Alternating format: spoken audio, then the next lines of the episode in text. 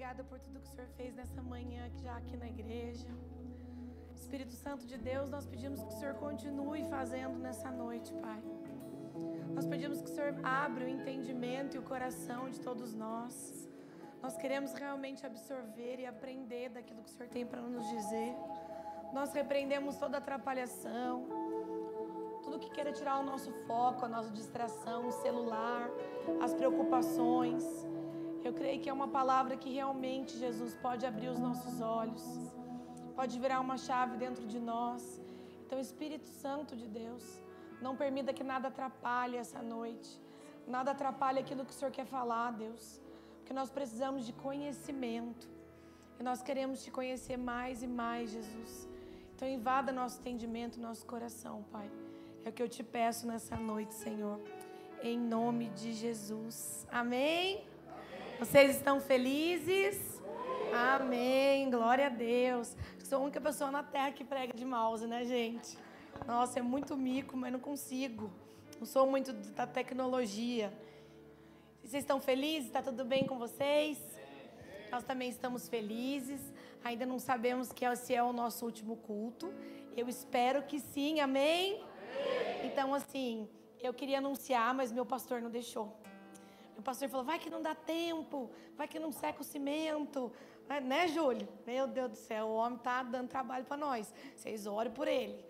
E daí ele tá lá na Poema Caxias do Sul hoje. E daí eu falei: então tá bom, então não vou anunciar. A gente até quinta, sexta-feira, a gente coloca no Instagram se realmente vai dar tempo. A gente, o púlpito, gente, o púlpito lá é um evento. Vocês não têm noção do tamanho do púlpito, maior que a igreja. É um púlpito. Nunca mais nós vamos viver isso aqui, ó. Bate aqui, bate ali, tropeça.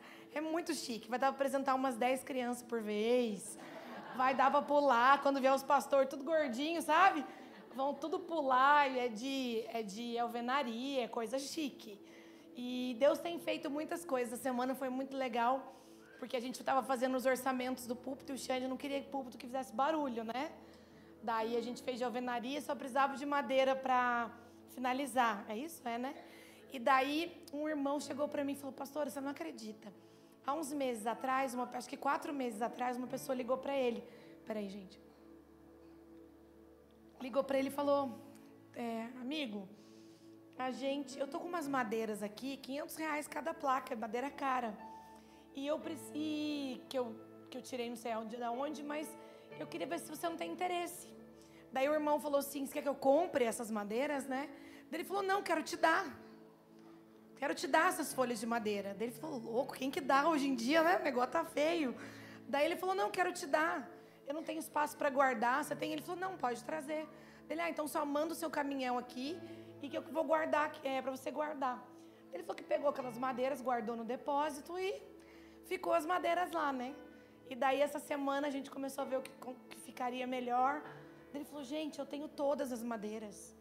Faz quatro meses eu ganhei essas madeiras. Eu falei, o que, que eu faço com essas madeiras?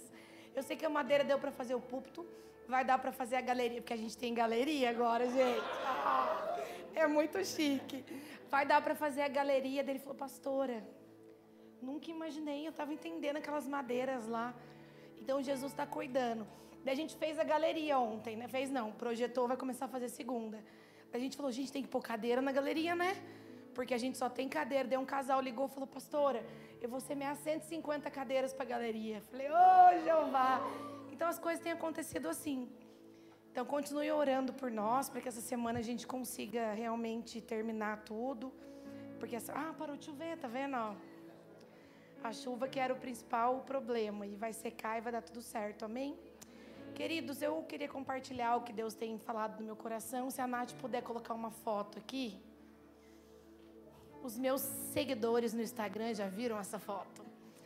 Essa foto eu recebi essa semana e eu estava tentando dormir, recebi bem na hora de dormir e não dormi mais, porque Jesus veio falando comigo.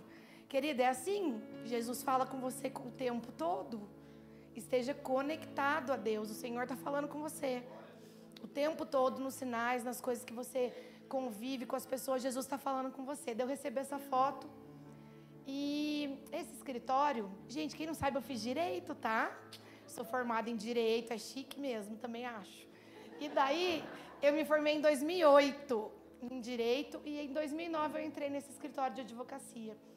E bem do lado de dentro dessa porta tinha uma mesinha e o meu chefe não me deu nem computador. Então eu sentava nessa mesinha, fazia ali, atendia telefone, atendia cliente e fazia algumas coisas, alguns processos manual mesmo. E ali eu ficava das 8, das 9 às 6. Gente, eu não tinha o que fazer. Quando não tinha cliente, quando o advogado não estava, eu ficava sentadinha naquela porta ali. Falava, Jesus do céu. Não tinha o que eu fizesse, não tinha um computador para jogar paciência nas horas vagas. Eu lembro que eu lavei esse piso aqui muitas vezes chorando. Eu ia lavar o piso, eu tirava pó. E eu chorava muito nessa época. Eu falava, Deus, eu queria casar. Deus, eu queria que minha mãe fosse curada. Jesus, eu queria ter uma filha. Meu sonho é ter uma filha. Deus, eu queria ser transformada. E eu ficava ali, como uma pedinte o dia inteiro, requerendo, requerendo, requerendo. Uma mentalidade realmente medíocre, de alguém que não conhecia o que carregava, sabe? De alguém que talvez vocês olham os pastores hoje, né? Eu falo para o Xande, acho que as pessoas veem o nosso Instagram, os nossos amigos de Taubaté queridos. É um processo para você chegar até aqui. Sabe, não é simples, não é algo que você acorda num dia e você olha um homem de Deus que você admira e você fala: "Nossa, aquele homem é incrível. Aquele homem tem muita luta, sabe? Tem muito, teve uma processão para ser passado, teve que ser transformado, teve que ser quebrado, teve que ser moído. Então, realmente nada é fácil. Nada é construído de um dia para o outro. As pessoas que você admira, admire também o processo que elas passaram. Sabe? Admire aquilo que elas viveram. Poxa, cara, que incrível. O processo que eu tenho passado, aquela pessoa também passou. E o resultado que você enxerga hoje é disso. E a hora que eu olhei para essa portinha, me emocionei, porque eu falei, Jesus, como o meu entendimento era pequeno, como eu era pequena nessa época. Todo o meu tempo vazio era para te pedir, para requerer. Todo o meu tempo vazio era para solicitar, para reclamar. E talvez o Senhor tinha me dado esses dias para eu estudar. Podia ter devorado a Bíblia em inglês, português, espanhol, alemão, podia ter lido livros, podia ter me aperfeiçoado, porque era um tempo que Jesus estava me dando. Mas eu só soube reclamar. E eu olhei essa portinha e eu me emocionei porque, sabe o que eu pude ver? Que eu não estou mais no mesmo lugar. Sabe? Que eu evoluí, que Jesus me fez uma criatura diferente.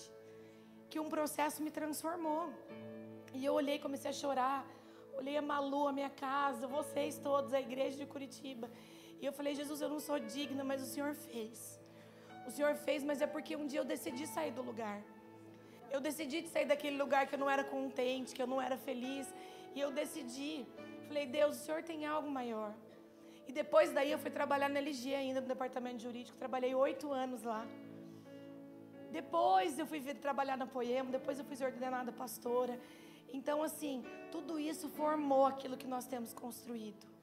Então, eu olhei essa porta e falei: Deus, é isso. Às vezes você está celebrando, querendo tanto milagre, mas, querido, celebre por não estar mais no mesmo lugar. Olha para o Samuel de ontem, para a Carol de ontem, para o Bruno de ontem. Ia falar o Benza. O Benza de ontem, Miguel de ontem. Nossa, Miguel, está chique hoje. Ó. O Miguel, né, Lud? Ó. O Miguel de ontem, olha quem vocês eram. Olha aquilo que lá atrás existia e quanto vocês construíram até aqui. E sobre isso, orando, Jesus me deu uma palavra. Eu queria que você abrisse, por favor, em Romanos 12, versículo 2. Romanos 12, versículo 2.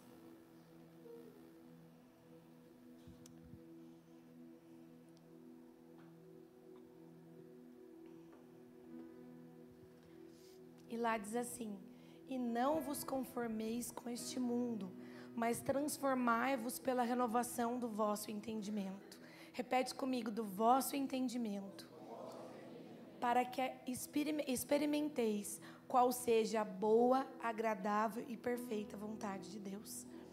Querido, não se acomode, não se deixe levar, não se permita permanecer aonde você está. Não se permita. É um toque, é um acordar. Olha aqui, renova sua mente. Sai desse lugar você precisa viver a boa e perfeita vontade de Deus para sua vida. Mas o que você precisa fazer? Conhecer ao Senhor. O conhecimento vai fazer que a sua mente mude, que você possa viver a boa, perfeita vontade de Deus.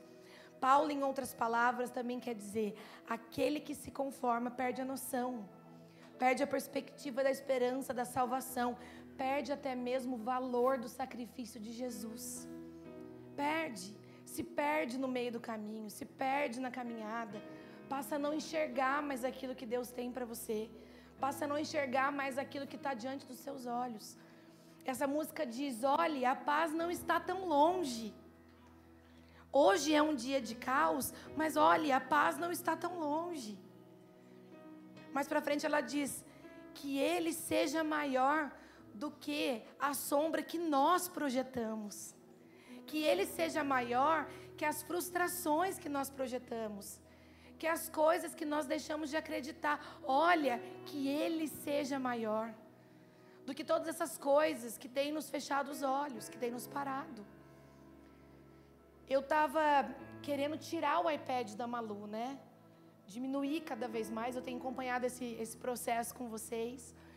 Melhorou muito, mas eu sou mãe dela e eu podia simplesmente falar: a partir de hoje você não assiste mais. Mas eu, no meu entendimento daquilo que o Espírito Santo tem me falado, eu estou tentando mostrar para ela o quanto aquilo não é bom. A gente tem psicólogas aqui, nem sei se isso é certo ou não. Mas eu decidi que eu vou mostrar para ela que isso não é bom. Eu não vou simplesmente arrancar. E eu comecei, filha.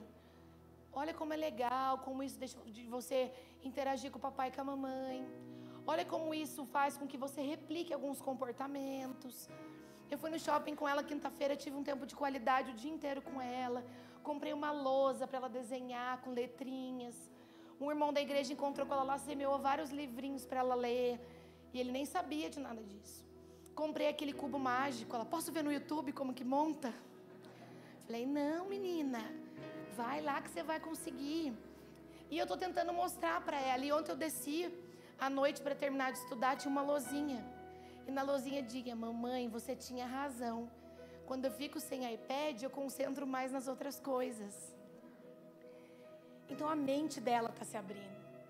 Não adianta só impor algo para ela e não ensinar o porquê. E não ensinar o quanto aquilo é ruim. E ela falou, mãe. E daí depois eu falei, filha, agora você pode assistir um pouquinho que a mamãe vai estudar. Ela, eu quero ficar aqui com você mesmo.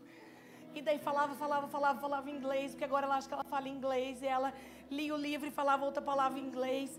E eu falei, Jesus, é isso. A mentalidade precisa ser aberta. A mentalidade precisa ser aberta. Essa semana eu encontrei com uma pessoa, uma família. E a hora que eu vi essa família entrando, assim, eles são cristãos há muito tempo. E quando eu vi algumas coisas sobre a vida deles, falando, estou desempregado.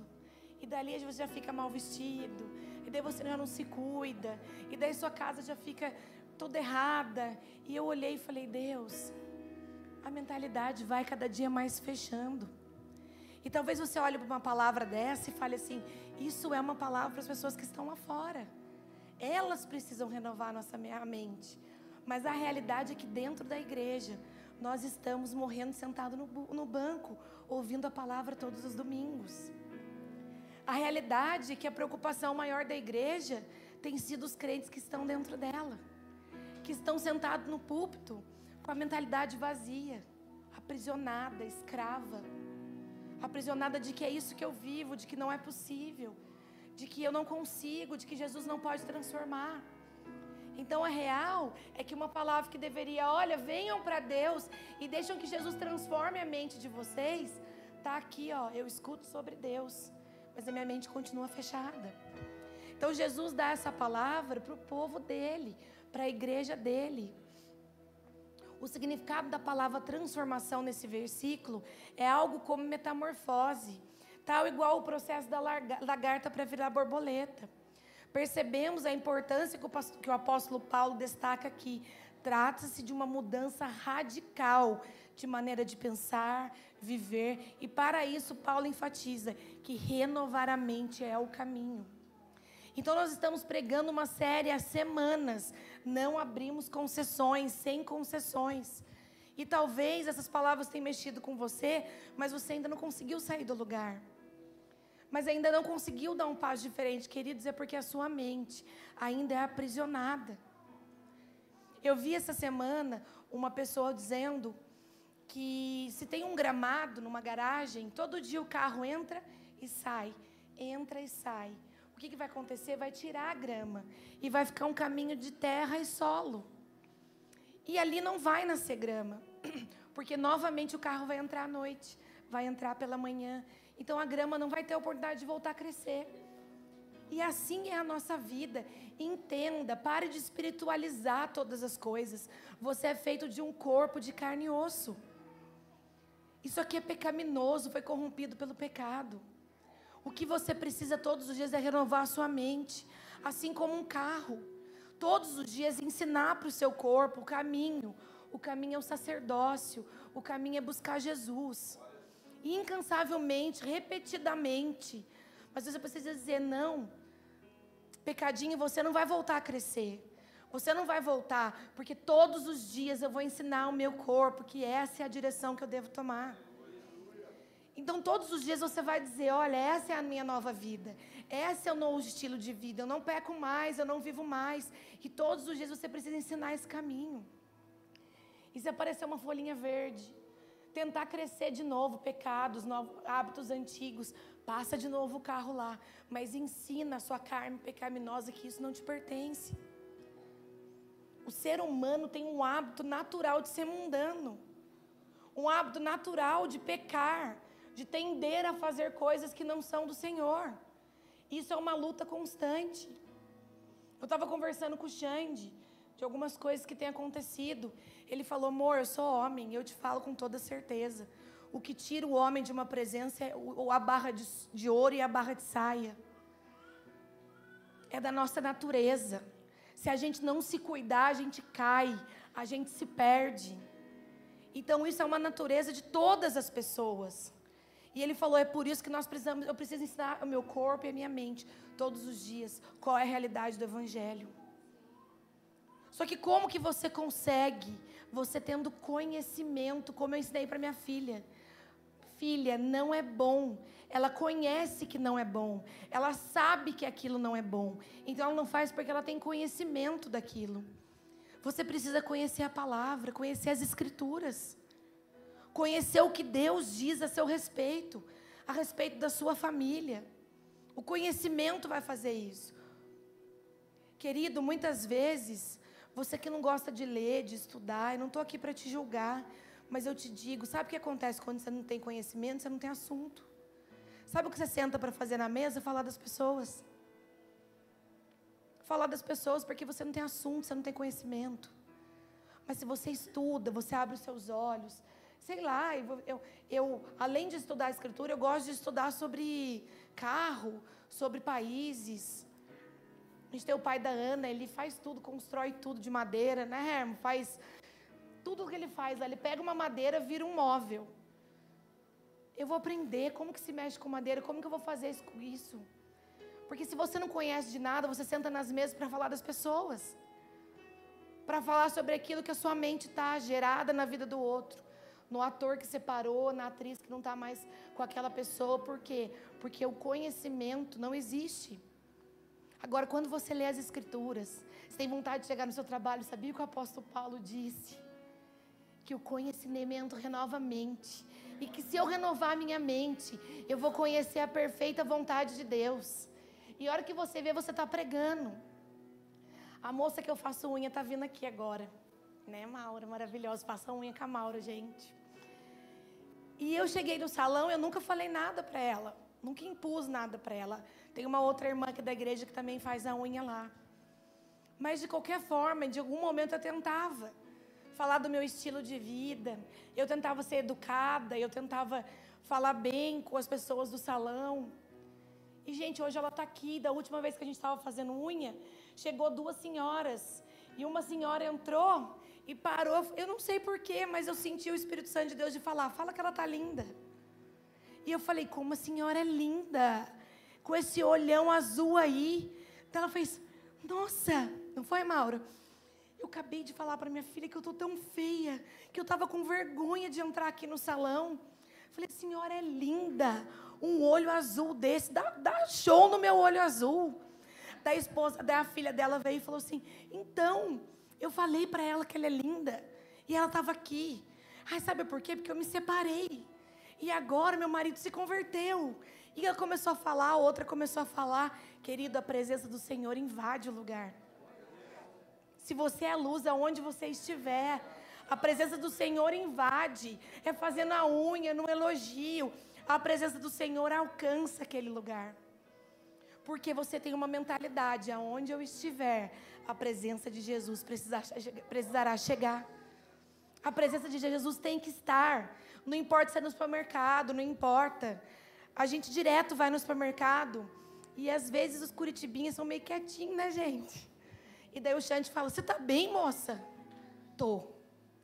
Daí o Xande: Ah, mas você tá bem mesmo? Daí a caixa do supermercado fala: Tô. Não, mas eu tô sentindo que você não tá muito bem. Eu não tô bem mesmo. Daí o Xande, a gente vai orar por você, porque querida, onde eu vou, tem que deixar o meu rastro.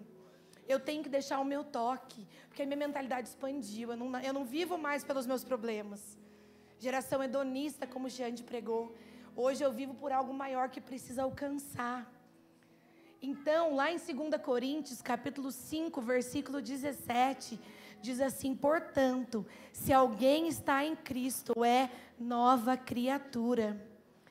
Renovação é fazer com que algo fique novo, recomeçar, inserir novas coisas, voltar como era. Você precisa voltar como você era no céu. Você veio para cá santo. Nós éramos santos. Nós fomos criados para sermos santos. Volte ao início de todas as coisas. Se o pecado nos tocou um dia, esse pecado foi embora. Nós estamos num mundo de más notícias, a guerra nos assusta. Mas eu tenho uma boa notícia para você: nós vamos reinar com Deus na eternidade. Então as más notícias não podem ser maior. Que Ele cresça e seja maior do que a sombra que a gente projetou. Então nós precisamos deixar que a nossa mente passe por Jesus, que a nossa mente passe pelas Escrituras. Ao lermos e estudarmos constantemente, somos gradativamente transformados por Deus. Querido, não gosta de ler, lê um pedacinho. Começa lá. Pequenininho, mas leia todos os dias, até que você passe a ter interesse por isso. Porque se a sua mente passa pelas escrituras, o conhecimento abre os seus olhos. E você vai se incomodar de ser a mesma pessoa. Precisa haver uma metanoia na sua mente. E você vai ver como é bom andar leve e ter uma mente livre, liberta, transformada. Eu não sou mais a mesma pessoa, o corpo pode ser o mesmo, mas a minha mente foi transformada pelo entendimento que Deus me deu. Lá em 2 Coríntios, no capítulo 10, 4, 5. 2 Coríntios 10, 4 e 5. Diz assim: As armas com as quais lutamos não são humanas, pelo contrário, são poderosas em Deus para destruir fortalezas. Destruímos argumentos e toda pretensão que se levanta contra o conhecimento de Deus. E levamos cativo todo pensamento para torná-lo obediente a Cristo. Querida, eu sou a pessoa que mais teve depressão, crise de ansiedade, mente, morte, morte. A morte me assombrou durante muitos anos causa de eu ter perdido toda a minha família. Eu dizia sempre: eu sou a próxima, alguém que eu amo é o próximo. A minha mente humana sempre quer ir para esse lugar. Mas eu dou uma ordem para ela no nome de Jesus.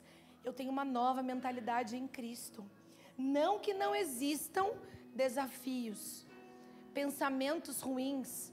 Eu não tenho pensamentos bons 24 horas por dia. Mas aqui diz: levamos cativo todo pensamento para torná-lo obediente a Cristo. Então eu levo o pensamento cativo a Ele, Jesus.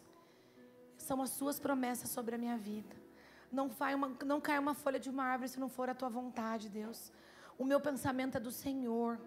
Esses pensamentos não cabem mais, porque, como diz lá em cima, somos uma nova criatura.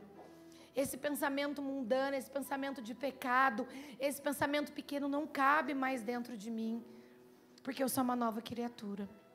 Nossa mente é um campo de batalha, precisamos alimentá-la com a palavra de Deus, para conhecermos ao Pai e termos uma mente de Cristo.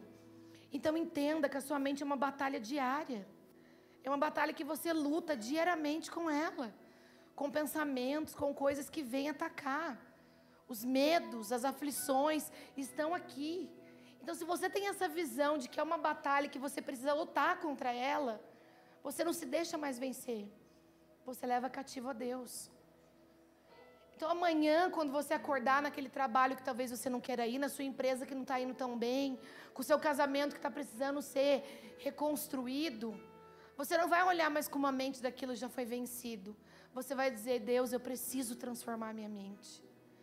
Se eu olho e acho que todo mundo está falando de mim, se eu tenho um pensamento de, olha, não, ninguém gosta de mim, a minha mente será renovada nessa noite. E eu não vou ter mais essas atitudes, porque Jesus, eu tenho obedecido a tua palavra. Eu tenho conhecido as Escrituras e hoje eu sei o meu valor. Hoje eu sei o valor que o Senhor tem para mim. Então você vai ter maturidade, querido. Conhecimento liberta, maturidade faz com que coisas pequenas não te atinjam. Faz com que você não seja mais aquela criancinha que se machuca com todas as coisas. Mas hoje você é uma pessoa madura que sabe lidar com os problemas. Você sabe lidar com aquilo que Deus está te entregando. Maturidade. Pessoas maduras fazem o que deve ser feito. A ideia principal que o apóstolo, apóstolo Paulo destaca nessa parte do versículo é: para que você possa provar da boa vontade de Deus. Basta que você renove a sua mente para que você possa conhecer a vontade de Deus para sua vida. Uma mente renovada ou se renovando é fundamental para a exploração com o sucesso da vontade do Senhor. A chave aqui é o que? É obedecer. Olha quantos meses não abrimos concessões e a gente continua fazendo as mesmas coisas. Por que, que algumas pessoas, num ato, são transformadas? Porque algumas pessoas, num ato, são libertas e algumas não? Querido, é o ato de obedecer. Hoje eu estava conversando com uma pessoa, ela falou: Má, hoje faz um ano que eu não bebo. Era uma pessoa que era viciada, não conseguia. Faz um ano que eu não bebo. E eu falei: Foi difícil para você? Ela falou não. Ele falou não. O dia que eu decidi obedecer, não foi mais difícil para mim. Porque a obediência gera frutos. A obediência gera que você viva aquilo, a boa vontade do Senhor sobre a sua vida. Então, é uma luta, é uma construção. Só que a gente tem mania de querer tudo fácil. Jesus está pedindo para você: construa algo sólido com o Senhor. Construa aquilo que o Senhor tem para você e para sua família. Seja digno de construir um relacionamento. Seja, seja, seja digno de construir uma nova mentalidade. Jesus, eu preciso construir isso. Eu vou lutar nesse caminho que o Senhor tem me ensinado. Agradável a Deus é aquilo que certamente é da aprovação dele, santo. É aquilo que não tem manchas. É aquilo que você olha e fala: Isso é o que o Senhor tem para mim que te traz paz, que te traz leveza, porque você está fazendo aquilo que o Senhor mandou você fazer.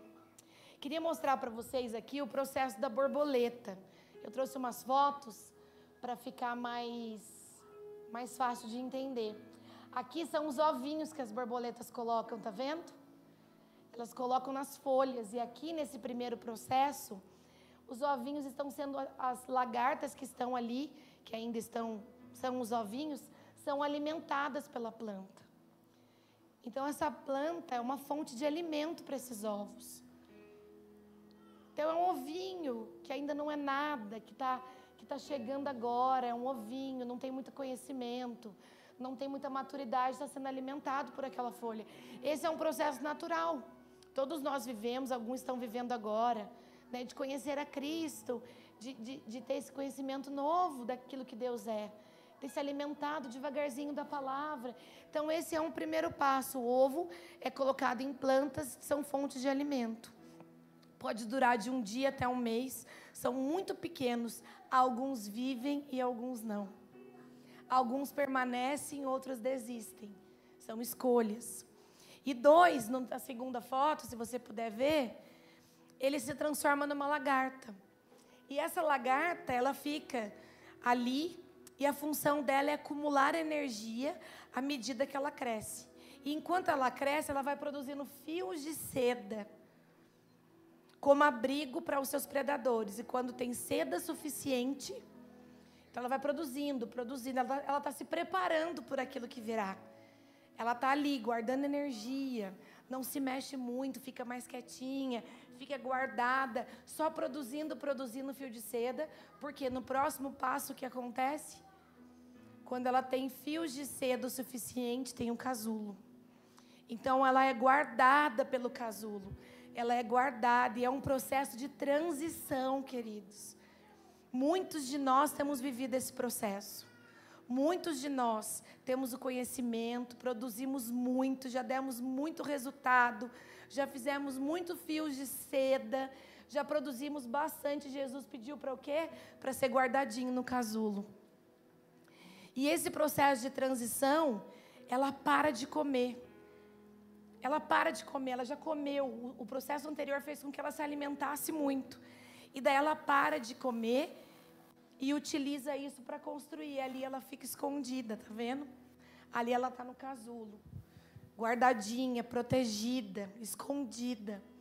Muitos de nós aqui na igreja, muitas mesas que eu tenho, são pessoas que estão escondidinhas no casulo, que estão realmente escondidas daquilo que Deus tem para fazer. E tem o último processo, que é quando ela vira uma borboleta. E para ela sair desse casulo, ela precisa sofrer essa metamorfose. É o processo que ela precisa voar, que ela precisa sair desse lugar, que ela precisa expandir, que ela precisa romper esse casulo. Chega, eu preciso voar. A minha mente está expandida. Eu não, eu não, eu não, não é caibo, né? Como é que fala? É caibo, não é, né? Será que é caibo? Eu não, eu não entro, não, eu, caibo, eu não caibo mais aqui dentro. Se não for, vocês me perdoem. Eu não caibo mais nesse casulo.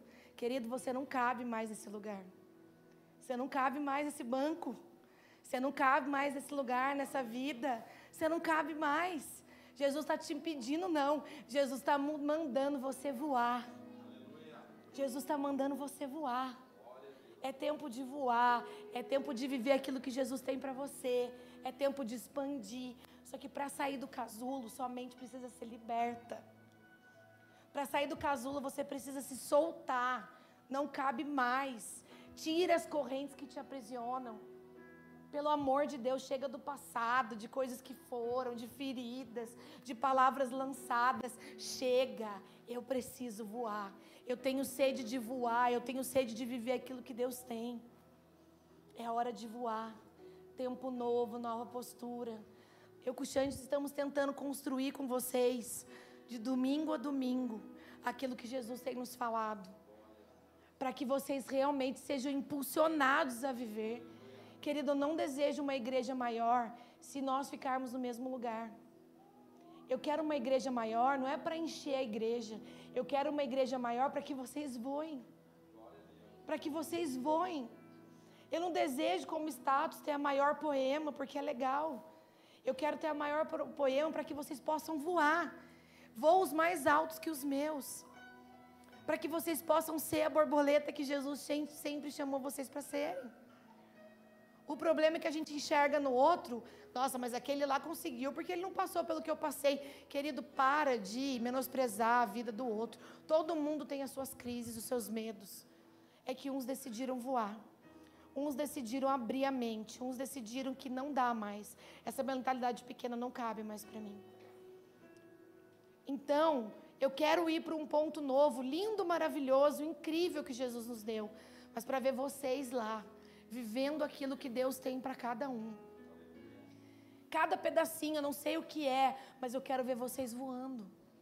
Então, esse processo de metamorfose está muito nítido sobre nossas vidas. Mas a gente precisa o que? Voar.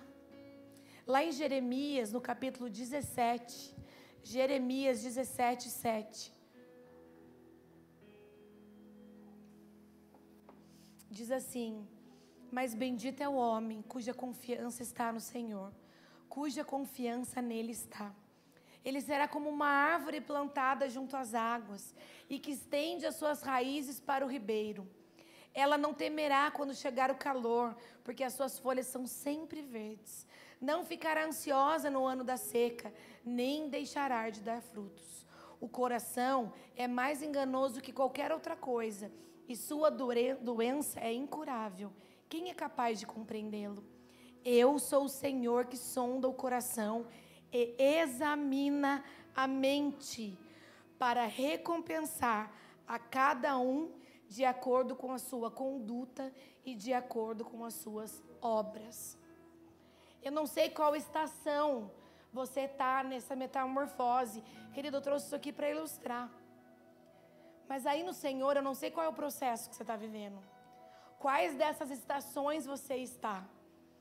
Mas aqui em Jeremias 17 diz que independente se estar ansioso, se está, aqui diz, ó, plantada junto, que mesmo quando chegar o calor, mesmo quando chegar a ansiedade, mesmo quando chegar a seca, o que ele diz no final do versículo, ele não deixará de dar fruto.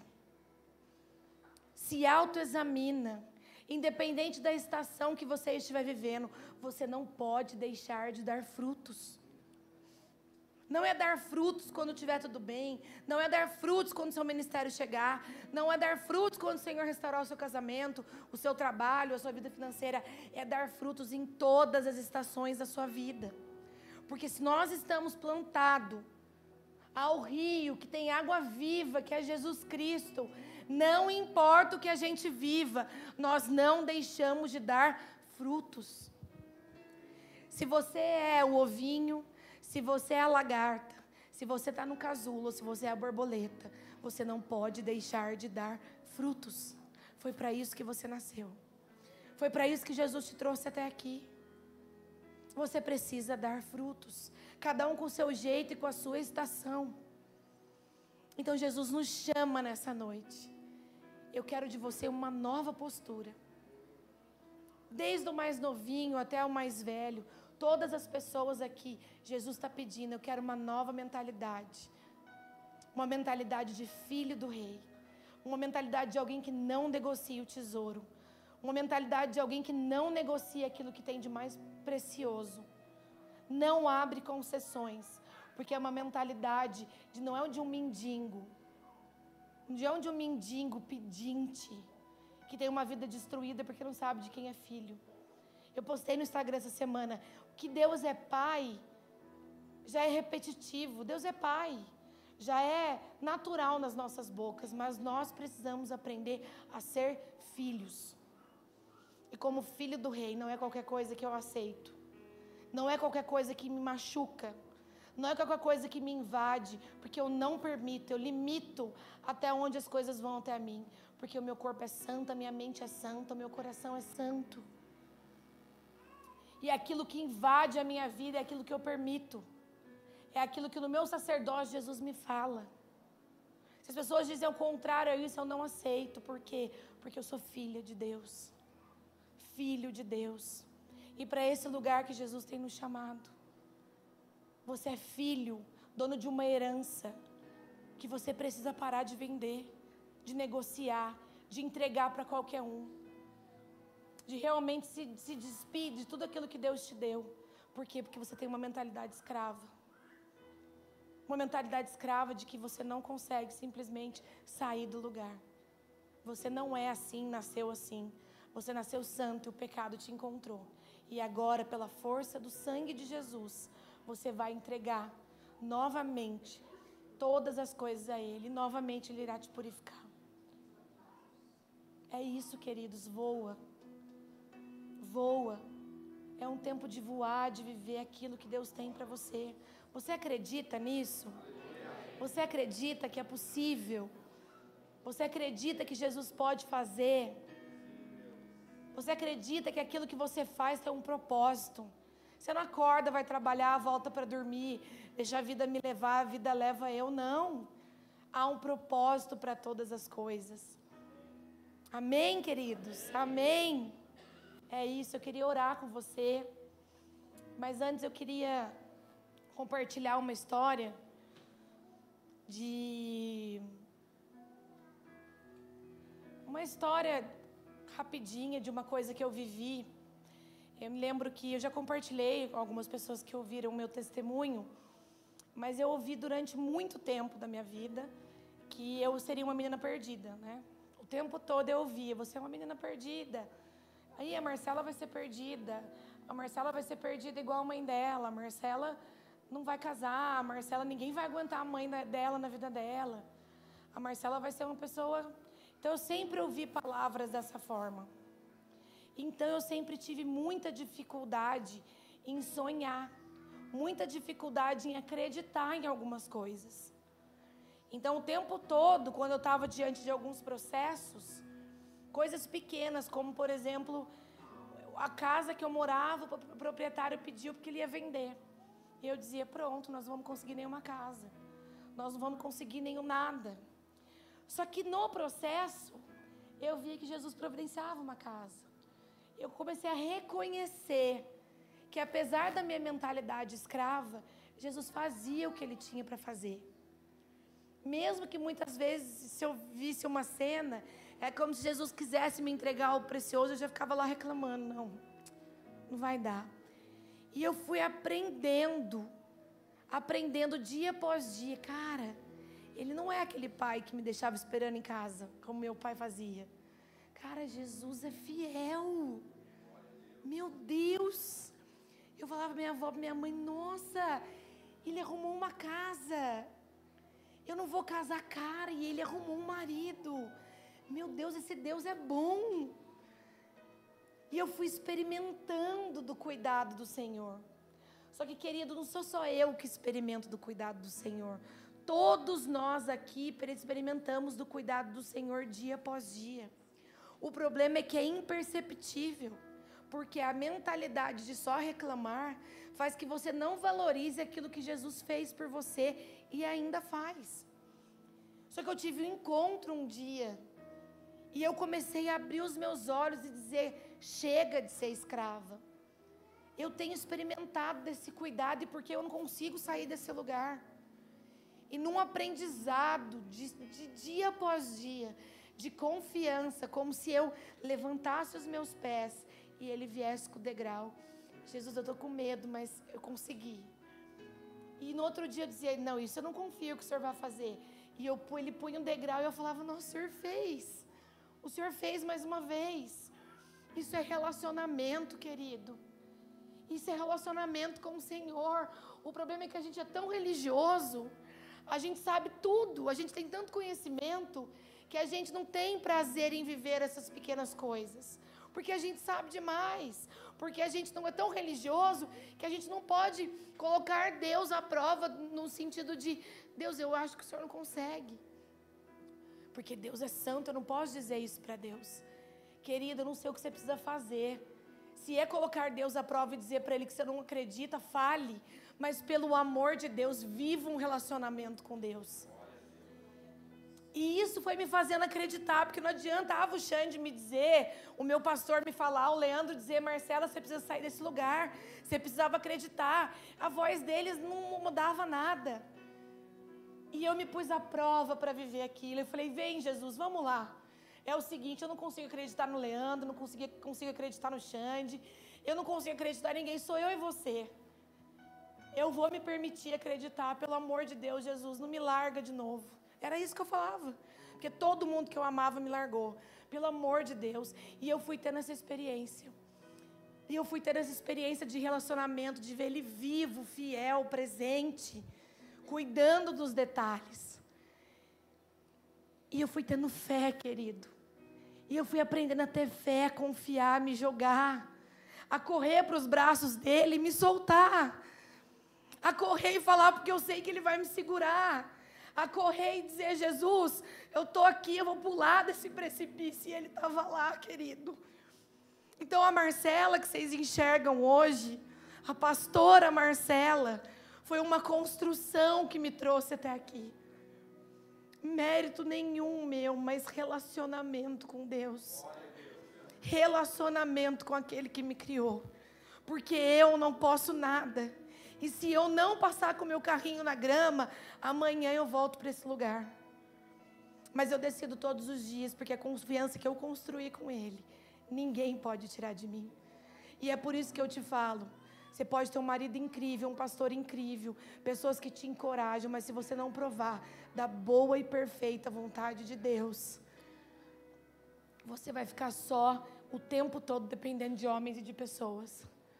Você precisa experimentar desse relacionamento para que a sua mente seja expandida, independente de tudo que você já viveu. E é para esse lugar que está Deus te falando. Vamos voar, borboleta. Vamos voar. Eu estou te chamando para voar. Talvez você não esteja tão colorida, tão bonita, tão pronta, mas Jesus está dizendo: vamos voar, que no meio do caminho eu te conto. No meio do caminho eu te ensino, no meio do caminho eu te transformo, amém? Peço que você se coloque de pé.